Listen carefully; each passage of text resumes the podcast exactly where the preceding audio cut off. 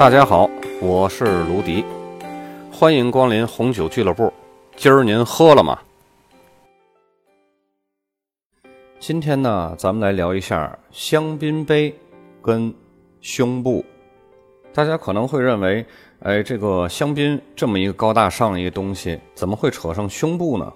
其实说白了，越高大上的东西，越雅的东西，它跟这个暧昧就掰扯不清。雅就是俗，俗就是雅。你比方说昆曲，那是多雅的东西啊！其实唱的呢，都是那些小情小爱的东西，只不过它是用大众听不懂的话来表述出来了。人还是那个人，事儿还是那事儿。就比方说吧，一男的拉着一女的，我想跟你睡觉，那就是臭流氓。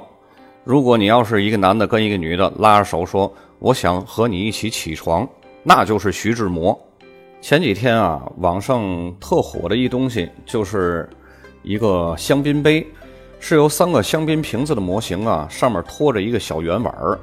后来我一查呀，这个是香奈儿的老佛爷卡尔拉格菲他创作的。这个人啊，他是滴酒不沾，却有一系列的和酒有关的这种创作。其中呢，最性感的创作也就是这个香槟杯了。这个香槟杯，你仔细一看，它这个大图是什么呢？是由三个唐贝里农的这个香槟王的酒瓶子构成的杯角，上面呢有一个圆锥形的杯体。那个杯体是什么呢？是由德国名模克劳迪亚·西佛的胸部倒模做的。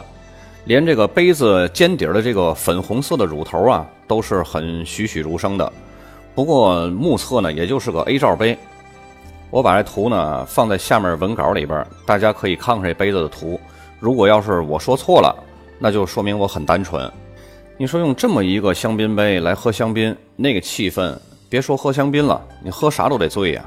你看这么一香槟杯嘛，它还不单卖，还得是跟这个唐贝里农的特酿1995年的年份香槟成套出售的。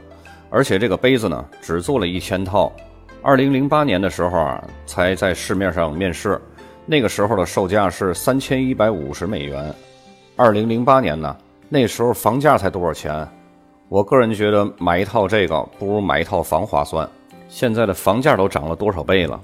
而且这个杯子的乳模呀，克劳迪西佛呀，他也经常给唐贝里龙拍摄广告片儿。大家再看看后面的图，这就是模特为这个唐贝里农拍的广告图。他自己穿着一个挺性感的衣服，然后抱着一瓶唐贝里农香槟王。不过这个香槟杯啊，倒不是老佛爷自己的创举，因为在现在的长条笛形的香槟杯比较流行之前啊，这个碟形的香槟杯才是主流。下面也有图，大家可以看一下。据说这个碟形香槟杯的设计灵感啊，是由法国国王路易十六的妻子玛丽王后的胸部作为设计原型的。当然，还有一些说法呢，是这些个编年史学家、人类学家就是证明。人类历史上最初的杯型，这个雏形是依照古希腊美女海伦的胸部制作的。这个女的是谁呢？就是引发特洛伊战争的那个美女。这个特洛伊战争又叫木马屠城啊。好像这个历史上所有的战争啊，都是因为土地资源和女人引起的。你想这海伦得长成什么样才可以引发一次战争啊？当然了，还有神话故事版本的，说这个海伦的胸部啊。就和这个希腊神话中的这个女神维纳斯是一模一样的。这个图我也给大家放在文稿里边了。这个油画图啊，大家本着这种艺术的角度去看就可以了。你要是看出点别的味道，那不是我的问题，是你想太多了。那个时候的完美的胸部啊，不像现在以罩杯论排名，这太庸俗了。那个时候啊，只有优美传说中的这种苹果型的胸型才能称之完美。毕竟嘛，十八世纪前的主流审美啊，它不是丰胸。还有一种传说呢，蝶形香槟杯最初的模型就是法国国王路易十五传奇的情妇蓬巴杜夫人她的胸部，因为她的胸啊要比其他的人的胸更圆润饱满。你说这个一个路易十五，一个路易十六，他们没事儿，这法国国王天天不干正事儿，不过也挺幸福的。不管怎么样吧。甭管是拿谁的这个胸部作为原型，反正以胸部作为这个酒杯的原型，杯沿呢又宽又大，容量又浅，这也是香槟杯最原始的雏形了。咱们了解完了这个八卦和历史了，是不是要喝一杯呢？